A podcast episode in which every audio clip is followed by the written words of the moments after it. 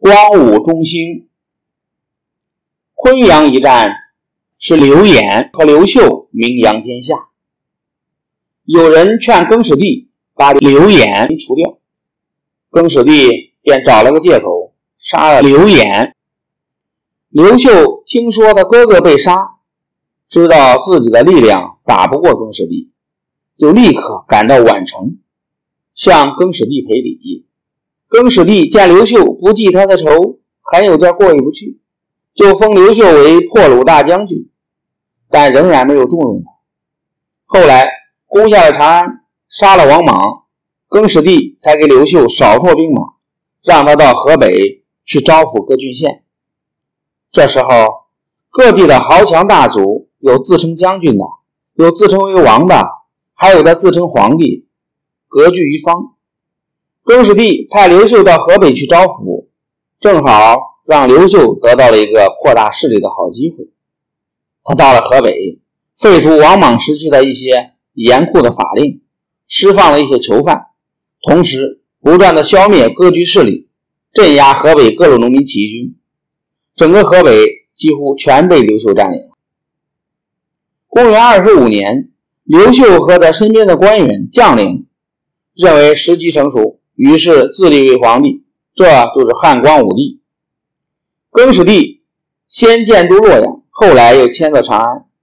他到了长安以后，认为自己的江山已经坐稳，便开始孵化起来。原来的一些绿林军将领看到更始帝整天花天酒地，不问正事，都十分不满。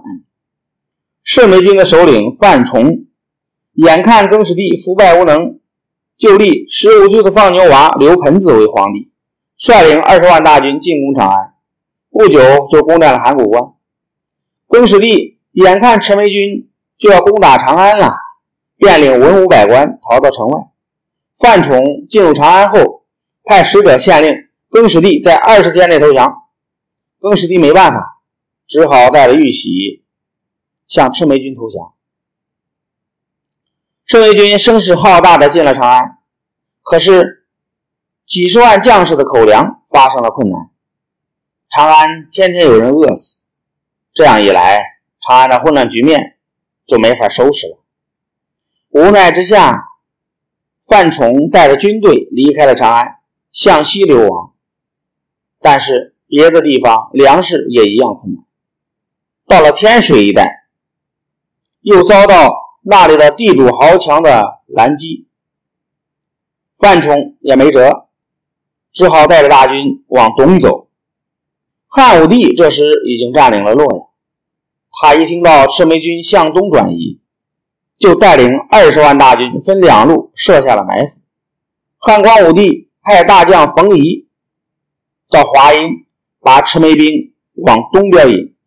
冯夷用计把一队赤眉军包围在崤山下。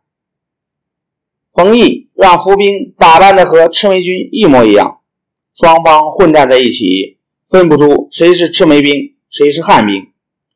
赤眉军正在为难的时候，打扮成赤眉军模样的汉兵高喊：“投降！投降！”赤眉军兵士一看有那么多人喊投降，没了主意。赤眉军一乱，就被交了武器。公元二十七年一月，范崇带着赤眉军向宜阳方向转移。汉光武帝得到消息。亲自率领预先布置好的两路人马截击，把赤眉军围困起来。赤眉军无路可走，范崇只好派人向汉光武帝请降。汉光武帝把刘本子、范崇等人带到洛阳，对他们防务田地，让他们在洛阳住了下来。